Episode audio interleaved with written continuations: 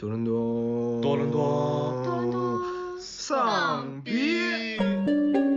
植物人大战人，基佬纯爱，它其实是超越了这个性取向的。我觉得这种爱情、这种亲密关系是非常伟大的。行尸走肉那一样的主角团不停的有效率的突突突，不停的突破关口，其实对我来说还是有点疲惫的人。都虚弱的快死了，结果就在一天之内不仅恢复了，还能反杀两只。这个反派他带着一伙儿壮年男人找那个男主角，结果一伙儿被团灭。好，大家好，欢迎大家收听新的一期多伦多丧逼，呃，还是我们老几位。那我们就接着吐槽完了这个，也不算吐槽，我们吹了一波这个重启人生以后，然后我们现在就准备吐槽这个叫什么了啊？最后生存者是吧？这个拉萨沙斯对，最后生还拉萨袜子，对。然后这个剧我觉得就是记得在上一期就是一年一一度影视剧吐槽大会的时候，我们说这个我们还挺期待这个最后生还者的这个剧的，但是其实。而且当时看现在，包括现在豆瓣也是九点一的这个高分，其实就跟重启人生差不多。重启人生我记得九点三，但是我觉得就是对于这个《Last of Us》来说，它的观感我觉得要比重启人生差很多。就虽然重启人生我打了四星吧，但《Last of Last of Us》我也打了四星。那你这个 自说自话。说自话有点儿对，没有，但是这四星也是就是不一样的。就我的重启人生是打四点八分的，然后这个是四点零分的。那你干嘛不四舍五入就给个五星呢？那也那不能对对骄傲了对不不能对对不起自己的良心吧，对吧？然后我觉得这个怎么说呢？这个《Last of Us》的话，呃。剧情，我我我可以简单说一下剧情。其实我觉得没有什么剧情，就是，呃，植物人大战人。不是，真菌人大战人，植物人，对植物人是是那个就是那个卖卖拐里就你就就噔就变成植物人，就崭新的植物人诞生了那种植物人吗？对，这大大脑又重新占领高地了。对，这个导演是赵本山。没有啊，他讲的就是那个，因为我觉得他一开始其实我觉得第一集还挺好看的，因为第一集的那个大背景我觉得还挺有现实意义的，因为他讲的就是当时的好像世界的平均温度上升了两度还是上升了一度左右，然后因为这个。之前是因为这个气温不够热的话，就有很多真菌是不会活动不会那么的频繁的。但是由于它的世界平均气温上升，所以真菌活动频繁，导致整个真菌第一是啊有了更多的这种繁衍的能力吧，然后就导致它突变的几率也放放大了，然后最后真菌就突变了，是可以不光占领那些低等的，像什么鱼啊或者螃蟹啊这些呃呃动物，然后同时它也可以占据一些高等生物，像是这个哺乳类动物或者像是人类的大脑，从从而就把人变成植物人儿。没有，就把人变成植物僵尸，然后这么一个故事。但是人对真菌完全束手无策，最后就变成了一个这种呃末日，就人只能零星的在一些据点里去活着。他们不光要防防御这个植物僵尸的入侵，然后同时还要防御一些居心叵测的这种，无论是这个盗贼呀，还是一些叛军呐、还是一些这种反叛者的攻击吧。大概就是这么一个故事。然后主角是一个自带免疫、自带免疫 buff 的一个小姑娘，叫什么来着？艾丽，对，艾丽。然后跟一个怪叔叔，跟不是跟一个很狠的叔叔，叫什么来着？哦，对，你是看完了名儿都没记住，也就是小美和小帅嘛，这个啊，对，小小美和小帅，然后一块儿踏踏上了去寻找这个，呃，也不是寻找，就是他们要拿这个艾丽，对，他们要拿这个艾丽做成这个呃解药，因为它有抗体嘛，要拿它做成解药去 Q 整个全人类的这么一个故事，然后踏上征程的这么一个故事吧。然后我觉得这个剧整体来说，就是呃，争议最大的是第三集。就第三集是普遍就是就是讨论呼声最高的，就是那个叫什么呃基基基佬纯爱。别别我我不说了，我不说你你们说吧。来，老王来介绍一下。基佬纯爱。这个这个东西，哎呀，呃，这个任务交给我啊，好吧？就第三集是评论比较两极的嘛。呃，首先先说一下，在座的四人没有一个人玩过游戏，呃，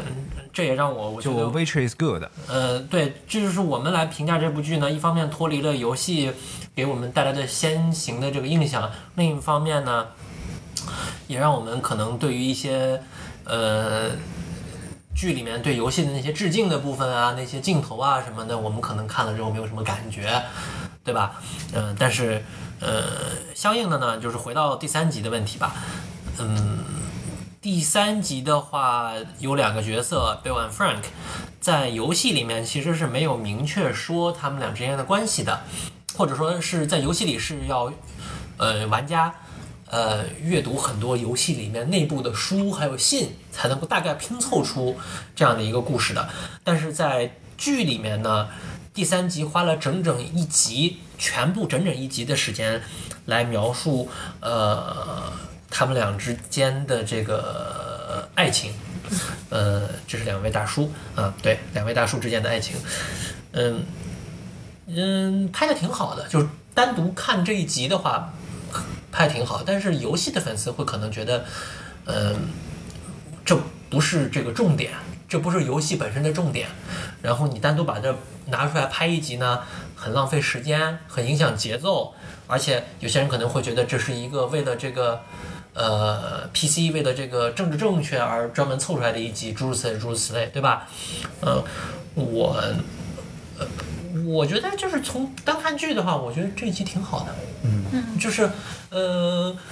刚刚我们还聊呢，就是说。呃，你们这些腐女啊，一天到晚只能受得了这个帅哥之之之之间寄来寄去的，对于真实的这种爱情的这个就是接受程度就有点低。我觉得没毛病啊，从这个角角度讲，挺挺真实的，挺好的。我觉得就是又说回刚才重启人生，我看重启人生就都没有哭过，但是我看那个《Last of Us》的第三集，尤其最后那点儿，就是一个他们里边其中有一个人得绝症了，然后另外一个人就是说你你帮我终结我的生命吧，然后最后就相当于他们有一个做了一个很好的最后的晚餐，然后两个人吃完晚餐以后相对无言，因为知道就呃马上另外一个人就要被送上路了，这个这种感觉，我看到那儿的时候真的是就是确实忍不住，然后就哭了。我觉得就是这种，呃，作为一个直男来说，我觉得就是他其实是超越了这个性取向的。我觉得这种爱情或者这种，呃，就相互依赖的这种关系，这种亲密关系是非常伟大的。我觉得这个是我非常非常感动的一点。嗯，我我也是，就是这集我到最后哭的还挺厉害的。虽然我一开始确实是看到两个大叔，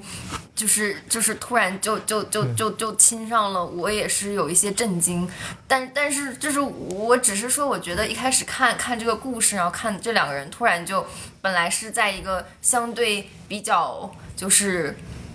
紧张的一个环境下，突然两个人就就就关系突然亲就变得很亲密，就我是有一点担忧会不会有反转，所以我看的还挺紧张的。后来发现这是个纯爱故事，所以我后面看的就是还挺感动的。呃，而且我也同意，就是赵师说的，他这个感动给我们其实是超越了他的性取向，就是这两个人他就是不是就是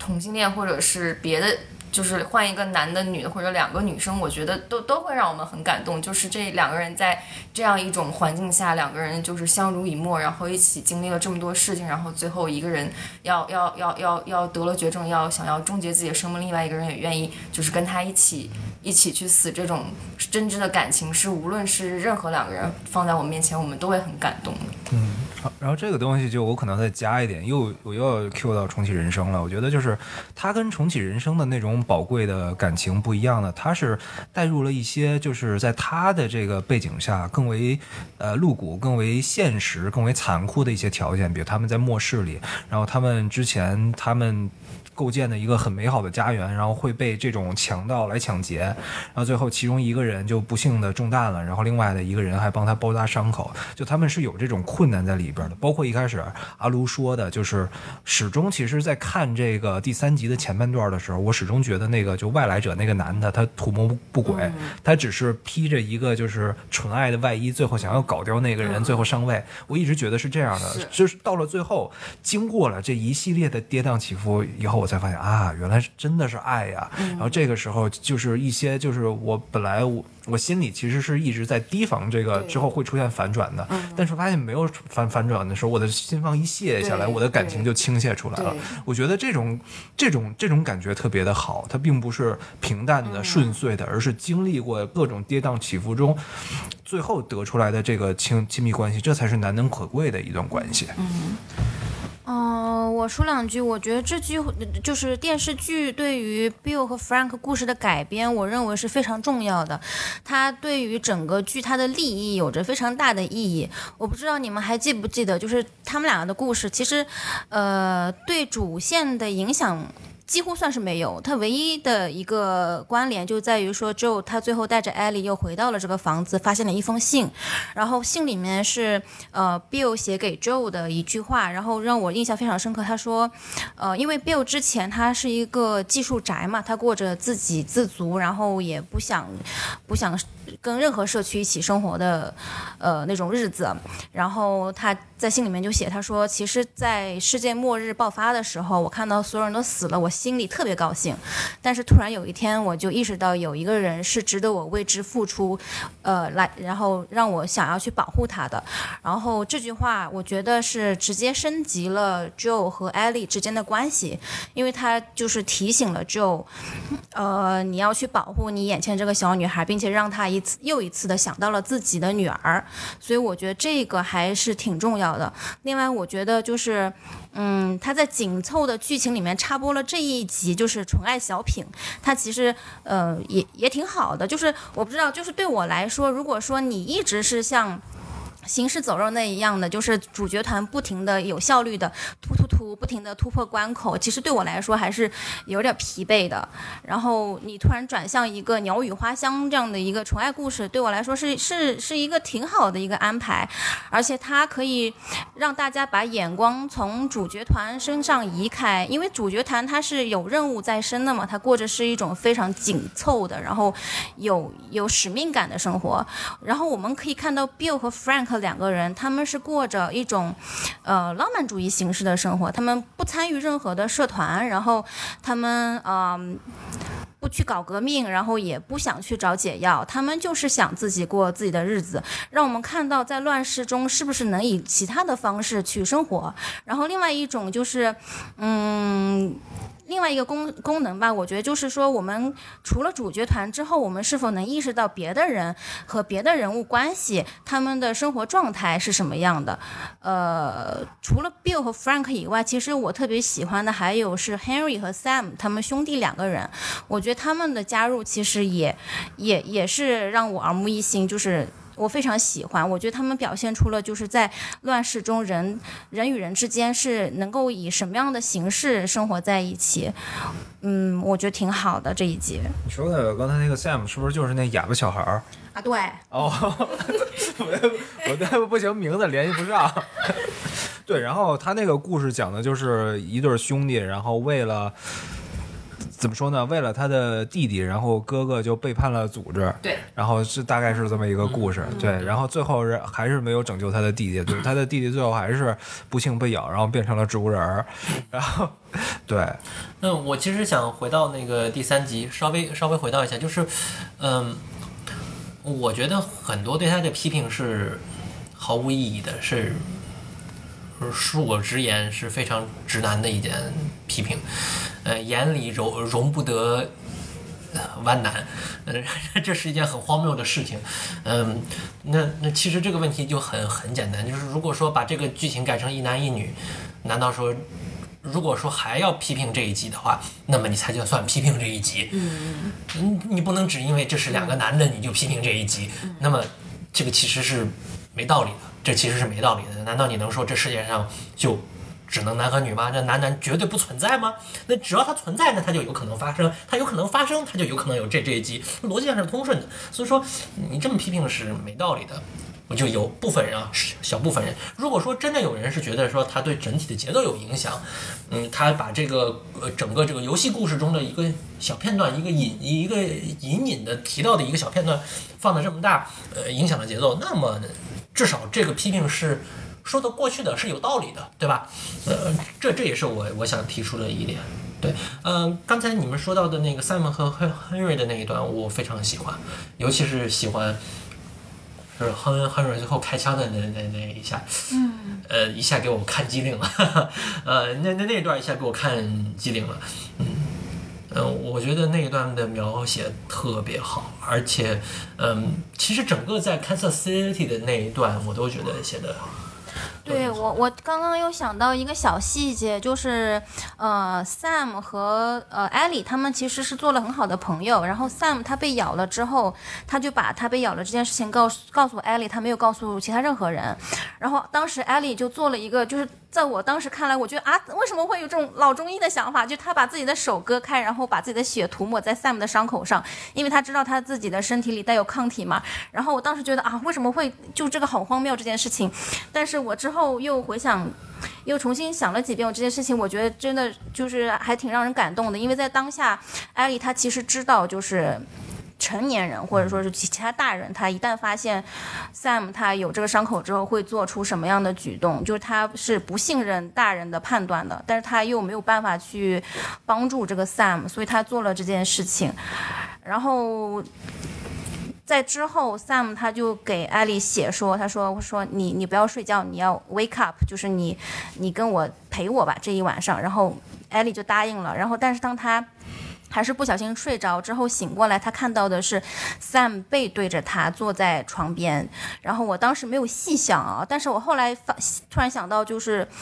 Sam 他其实是一个聋哑人，因为这个就是植物人啊，他是他是靠声音来判断人类的位置的。他可能觉得他可能要变身，所以他就背对着艾丽，这样他他就不会意识到后面有一个人类嘛，他不会主动去攻击艾丽。是不是有这样的可能？直到艾丽去找他，他才发现哦，身边有人，他才攻击他。他其实也出于对艾丽的一个保护，他选择了背对着艾丽。我觉得这个其实就是这个剧出彩的一个点，可能就是呃。它有很多除了主线任务以外的，除除了主线剧情以外的很多众众生相的这个展示。然后我觉得还有一点，其实是就是这个艾丽的这个演员，最早的时候是那个《权力游戏》里演那个熊岛岛主的呃那么一个小姑小娘。对，我觉得她的演技很好。就我我有的时候是觉得有一些剧情可能不一定是导演就是有这个意图的，而是演员觉得到了这个情境，他他要做出他揣测这个角色有什么反应，他自己加的戏。嗯，然后哦可能说到这个细节吧，就是这个艾丽的这个演员，我觉得还有一点比较好的，就是最后一集。最后一集的时候，就是他们找到了那个可以去做解药的组织，然后说，但是那个组织说你没办法，就是因为他的那个病菌，他的那个艾丽的那个病菌长在脑子里，他必须从脑子里去摄取这个病菌，然后最后制成解药。说白了就是变相的要把艾丽就直接杀死，然后最后那个那个 Joe 的话就是。因为他的私心吧，所以他不惜屠了整个楼的所有人，然后把那个艾丽给救出来了。然后最后到了一个地方的时候，把他终于救出来的时候，然后那个艾丽就看着他的眼，然后他就谎称艾丽说是受到了这个歹徒啊，还是受到什么的入侵，所以就是那个楼里的科研人员全部团灭了。然后他们到到了一个地方，然后那个艾丽就看着他的眼睛说：“你。”你告诉我实话，你说的是真的吗？真的是因为你发誓是歹徒把所有的人都杀死了吗？我觉得那个眼神儿特别好，那个眼神儿它包含了，就在我看来啊，就是它包含了两个，一方面它是祈，我感觉他他他有乞求的意思，他他的眼角是下垂的，他渴求他给他一个答案，但是这个答案一方面他想要听实话，但一方面他又不想要听实话。我觉得他那个眼神特别的好，而且包括最后那个 Joe 说了，对，就是歹徒，但是他他的眼神一下就变了，就感觉一下变得冷淡了。就是他知道哦，原来就他虽然很简单的一个对话，但是那个艾丽就是已经知道了哦，就是你杀的，而且同时因为艾丽她自己是有一个抱负的，她希望拯救人类，她是有那种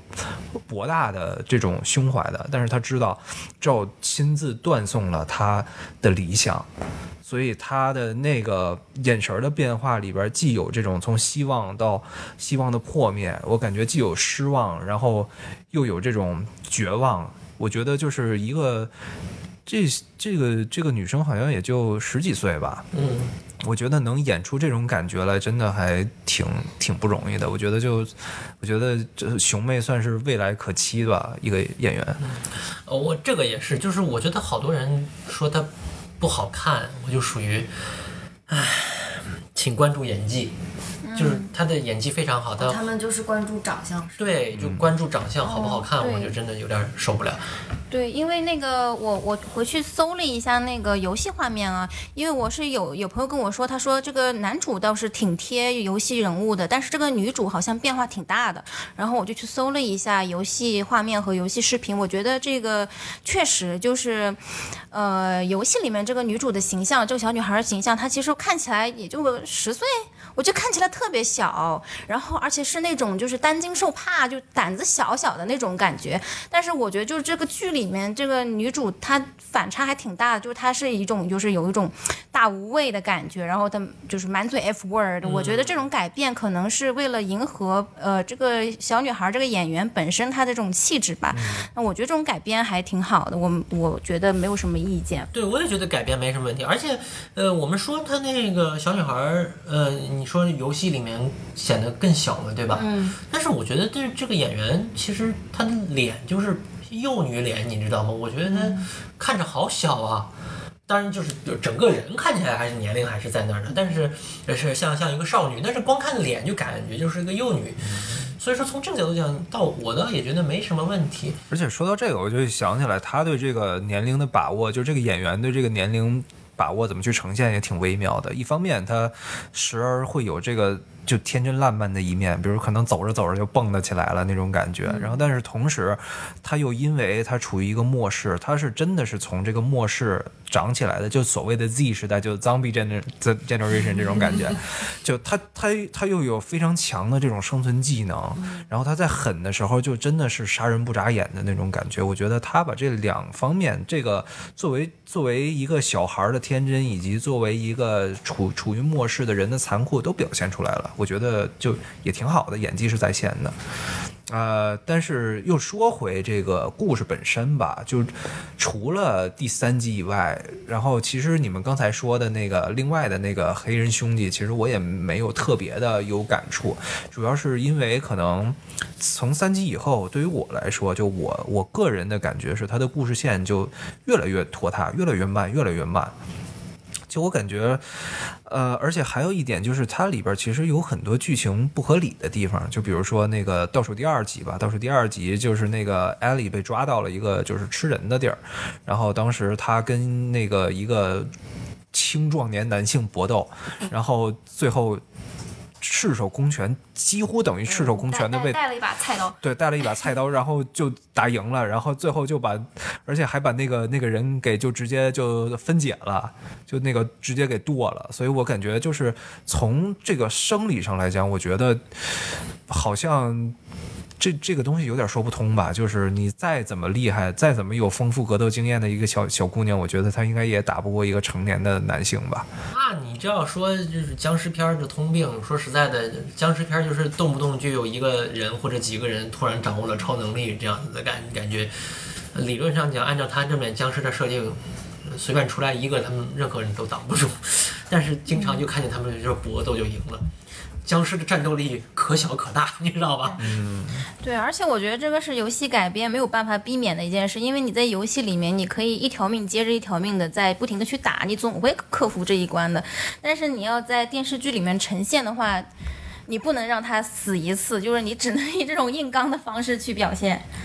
嗯，然后我是觉得那一集让我觉得，除了这个小女孩就是徒徒手呃恩恩杀这个就是村里的青壮年这一点之外，还有他们这个村子里的那个反派邪教头子吧，就是那个那个牧师，还有他们村里其他人，就感觉大家好像他们的这个行事。能力好像也也有些堪忧，就是就是就是那个这个反派他自己带着一伙壮年男人，然后就去去去找那个男主角，结果一伙人被团灭，然后他他明明就是一开始就占占据优势，然后偏要偏要就先把这个小女孩放回去，然后自己到时候再带一伙人去一人去送人头，这个也很莫名其妙，就感觉虽然就是。知道最后结局肯定是小女孩和男主角战战胜反派，但是这中间这个过程就让人觉得并没有很爽，只是觉得很很莫名其妙。而且还有一点就是那个。不是最后一集嘛，就找到那个组织，那个组织好像叫什么 Firefly 吧？嗯，对，找到那个组织，然后那个 Joe 屠楼那个片段，我也觉得就是又想到了 CS，对真人 CS 铁血史泰龙那种感觉，就有点我们当年看兰心大剧院巩俐屠楼的那种感觉。哎，你别说，确实让人想起了那个呃那个。呃，兰博巩俐，呃，当当年一个人屠杀一个连的日本鬼子，作为一个手无寸铁的演员，对，然后在慌慌慌慌张之下，在上海滩一个人清了一个楼的日本鬼子。这真是厉害！对，我觉得就是他有很多为了推动剧情而牺牲这个一些就很很很底层的这种逻辑的情节，所以就导致这个剧情看着就是越越往后看越飘，越往后看越不真实。就是对啊，就是别忘了刚才那个男主，我们说男主在呃倒数第二集的时候，他还是被捅了个对穿，然后人都虚弱的快死了，结果就在一天之内。不仅恢复了，还能反杀两人，还能在大雪天走到，还能找到对那个村子啊。当然他有拷问那个地图，但是三炮他他也能找到，还能精准的找到小女孩，就是属于。嗯，这是游戏情节，但是一想，哎，这就是游戏啊，所以说也说得通这样的感觉。对，你就当他吃了解药吧，他不是打了盘尼西林了吗？对啊，对啊，对，对对对，这这就很很很很游戏，就是他的血条没了，然后吃个药，血条长回去了，就是这样的一个过程。嗯，其实这样的东西，你说在任何一个夸张一点的游戏啊、电视剧里面都很正常，但是像这部。像美墨呢，或者说像这个最后生还者呢，它又是一个要突出这个现实主义的东东西。那你一旦和现实现实主义之间有矛盾，就显得整整个这样子的故事呢，就是这样子的剧情呢，就有点奇怪了。对，就是因为。这种末世的题材，最近几年其实或者说近十年来都很多嘛。然后就是，如果说到这个末世题材的剧的话，我其实，在看这个剧的时候，我脑子里第一反应的就是那个《行尸走肉》嘛。就是我觉得。因为还是还是我又说回豆瓣的评分，就是作为一个九点一评分的剧，跟《行尸走肉》，我我不是说之后的几季，我只拿《行尸走肉》可能第一季跟第二季季比，我觉得就是《最后生还者》弱爆了。就是我觉得同样的世界观，但是《行尸走肉》呈现的这种这种。就是更贴近现实的这种残酷程度，我觉得要比他这种所谓理想化的“我要谁死谁就死，我要谁不死谁就不死”要强太多了。这个就是呃，我就会觉得，作为一个游戏改编的电视剧嘛，或者说电视剧、电影，它与生俱来这带有一些节奏的问题。游戏中我们可以一路打怪、捡装备、升级，对不对？这是游戏的必须要有的过程。但是你放在电视剧、放在电影里面。不可能专注的描描述你一路攒经验值上去嘛，对吧？所以说他就不不不可避免的拍成了一个单元剧一样的感觉，就是前两集是一个单元，第三集一个单元，后面几集是一个单元。嗯，在单元剧的话，我们就觉得好像人物和人物之间好像是一件事情和另外一件事紧接着发生的，没有这个。过程嘛，但是在游戏里面，我们是知道它是有一个过程的，这就导致整体这个节奏是有一点儿古怪，我觉得是这样。而且就像你说的，像那个行尸走肉，其实僵尸片儿啊、末世片儿，这已经是二十近二十年前就已经开始很流行了，最最近几年都不流行了。不流行的情况下，他又搬出来一部僵尸片儿，我觉得还蛮。意外的，说实在，嗯，我觉得可能他的一个就是新起点吧，就在于这个，就我就说从僵尸变成植物人的这个 这个东西，哎，对，这个这个很有意思，这很，嗯，我觉得这个是一个潜潜藏的一个线，因为其实它是确实是有好像有科学依据的，就是说确实这种温度的升高会导致很多这种菌群发生这个呃超出。怎么说呢？超出规模的这种繁衍，然后同时会带来变异，然后以及一些远古的细菌呢什么的，因为这种海平面上升、冰川融化导致复活。我觉得它是有一定的现实意义在里边的。但其实这一点除了第一季之外，就是琢磨不是特别多，我感觉是吧？嗯，它这个背景作为背景故事，当然了，我看很多玩过游戏的人都觉得这段改的特别好，因为在游戏里面没有明确的这么说，然后他们说第一集这里这这一段改的特别好，嗯，我就不知道了，这种或许特别好吧。对我，我觉得就是，其实这个剧说好看的点，可能就一方面是刚才我们在说到的这种在末世大环境下聚焦于人，就是某一个个体的这种故事，然后包括我觉得就像刚才老王说的，第一集他对这个为什么会爆发这种危机的一个大背景的阐述，我觉得用一集就把一个很宏大大的世界观给它表现出来了，我觉得这个是这个剧的好处。但同时，我们也不能忽略，就是除了第一集跟第三集，以及刚才其他的一些有一些很很很小部分的剧情出彩以外，它整无法掩盖它整体的这种一种我觉得拖沓或者它的一种不连贯，以及它的一种不符合，就是呃就是。基本的行为逻辑的一些漏洞吧，所以我觉得这个剧其实对于我来说，我我反正看这个剧的话，一二三集我就那么看下去，觉得还不错。然后从第四集开始，我就一点二五倍速或者到到一点五倍速观看了，我觉得基本就可以了。这个剧没有什么特别好的，我觉得值得去夸耀的地方，就这样吧。那我其实想说一下，就是我看这部剧的时候，我没有一点二五倍速或者两倍速，我跳着看的，因为我还挺害怕的。啊，我我我我觉得还蛮蛮奇怪的，就是我以前看僵尸片我都不觉得害怕，这这次我还挺害怕的，我挺害怕那个僵尸突然跳出来。就我我这么怂的人，我都没有觉得这这剧有什么可怕，我都乐呵呵的看的。对对对，这这就是我还我还是我还是就着饭吃的那么看的，你我我就觉得这次就很奇怪，我看这部剧我就特别害怕，突然有东西跑出来。年年大了，年大了是，因为陌生吗，就是脑袋长蘑菇这个形象，让你觉得就是很。就就没见过这么可怕的植物。以前只觉得你可你是不是觉得这种形象很 make sense？对，就以前只有你吃蘑菇，没有蘑菇吃你。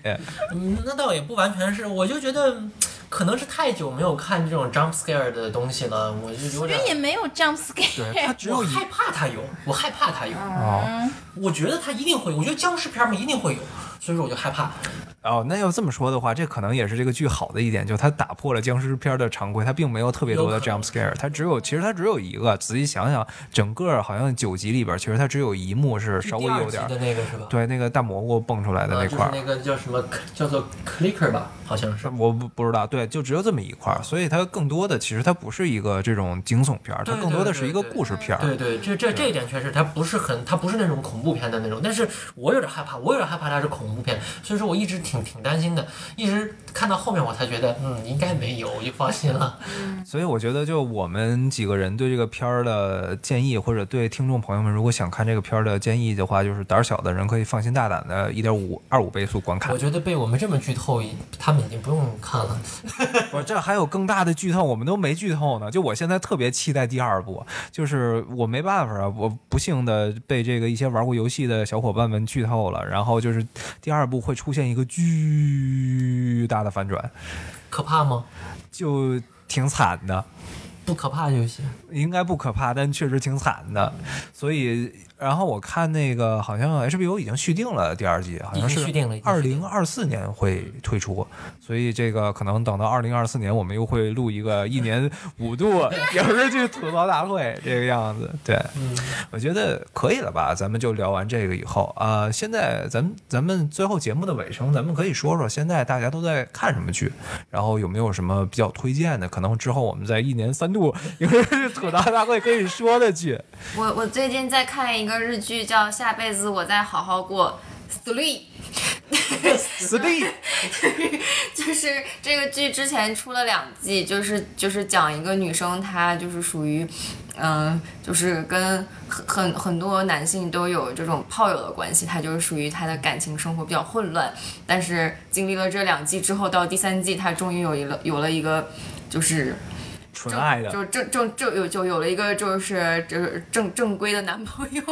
然后不再不再不再跟人约炮了，这样就是他就是讲述一下他还有他周周围的同事的感情故事。就这个剧，说实话，我觉得。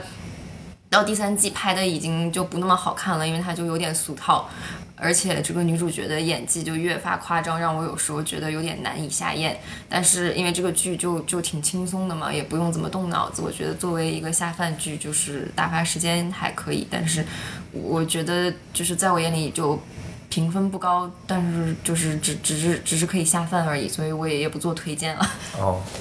我是最近在看一部剧，是一个德国的一个片儿，其实有点儿它的背景有点像那个《最后生还者》的感觉，叫《种群》，但是只不过《最后生还者》聚焦的是这个植物，然后《种群》聚焦的是鱼，就是它这个故事大大大概讲的就是说，呃，从。因为是德国德国人拍的，所以特别严谨。它是以这种科学叙事的这种有点那种纪实片的感觉，或者这种就是科教片的感觉，去拍一个这种恐怖悬疑片。然后它故事的一开始就是讲在全世界各地，主要是这个集中在这个太平洋这个海域，然后有。在很很多的这个点上，这个发生了这个鲸鱼袭击袭击这个渔船的这种攻击性事件，然后最后最后就是把这个鲸鱼解剖了以后，就发现它的脑子被某种东西占领了，就是脑子上脑子里有个瘤，就那 那那怎怎怎么又卖拐了？对，就这么一个感觉。然后后来就是自从这个呃，然后后来又有更多的海洋科学家或者气候科学家发现。就是同时同一个时间，在海海洋里出现了非常多的变异的生物，就是之前的，比如他举了一个之前的一个海海鞘，海鞘就是那种海底的那种蠕虫嘛，它是吸食那些微生物来为生的，所以它没有牙，它就是那种须子嘛。但是后来产生了一种新的海鞘，它是长牙的，但是它这个牙是干嘛的？就是。不知道，它没有任何的 context，就是进化出了这么一个东西，就有很多这种就是很奇怪的这种这种生物出现，然后包括有一些这种变异的螃蟹，然后同时好几亿只冲上那个叫什么来着法国的那个海岸，然后最后就是有意识的。在在在消灭人类，就是最一开始他们是用鲸鱼去消灭人类，但是可能只能消消灭一船人这样的。然后他们后来就是会有这种就是螃蟹带带有这种致命的致命对人类致命的细菌，然后去去去冲到这个海岸上，然后让人抓他们吃，然后最后就把整个法国的人都感染了。然后再到后来是有那种那种那种海海洋生物也是冲到这个。从这个海里冲到这个当地，然后去污染当地的水源，让所有的人去饮用这个水，然后最后得病，然后最后死亡。就是他人死的越来越多，越来越多，越来越多。然后包括会有那种微生物，就是冲击到那个很多微生物去那个，就好像受到某种命令似的，然后去到一个火山里，然后导致这个海底火山爆发，然后引发海啸，去去攻击人类。就后来这个。就这一系列的现象，就就让人发现，好像是地球在报复人类一样，这种感觉。然后再往后的剧情我就不剧透了，还没看完呢。但是目前来看，我看到了好像前前四集，我觉得还挺不错的。就我我我还挺好奇，他之后怎么去解释这个这个这这些攻击的现象，是否之后有一个有一个怎样的意志，或者有一个海底有一个什么东西会那个就是。专门对抗人类，要把人类给消灭的，其实有点那种克苏鲁的风格，嗯，就那种感觉，就有那种莫名的、不可名状的一个东西，仿佛在控制着海洋的生物去报复人类的那种感觉，还挺好看的。嗯，听你这么说，觉得还挺好看的，感觉比这个《最后生还者》好看挺多。对，突然中标，突然突然中标，突然被安利到，对，这反正但是因为这个剧现在已经出完了，但是我看豆瓣有些这个短评说，好像最后这个剧情。崩了，所以我我也希望就是希望就是这些人就评评价的人就是不是真的崩吧，反正我我我会看的，反正我肯定会看完的，不管崩不崩，可能之后在这个吐吐槽大会三的时候我都会说的，对。阿花呢？嗯，我最近看了那个《黑暗荣耀》，它下半集或者说是第二季吧。因为我在我们一年一度的时候，我已经聊过这个剧了，它就是关于女主去复仇的这个故事嘛。那我这次就说一说男主的故事吧。其实男主身上他其实也背负着。黑暗复仇的这一条线，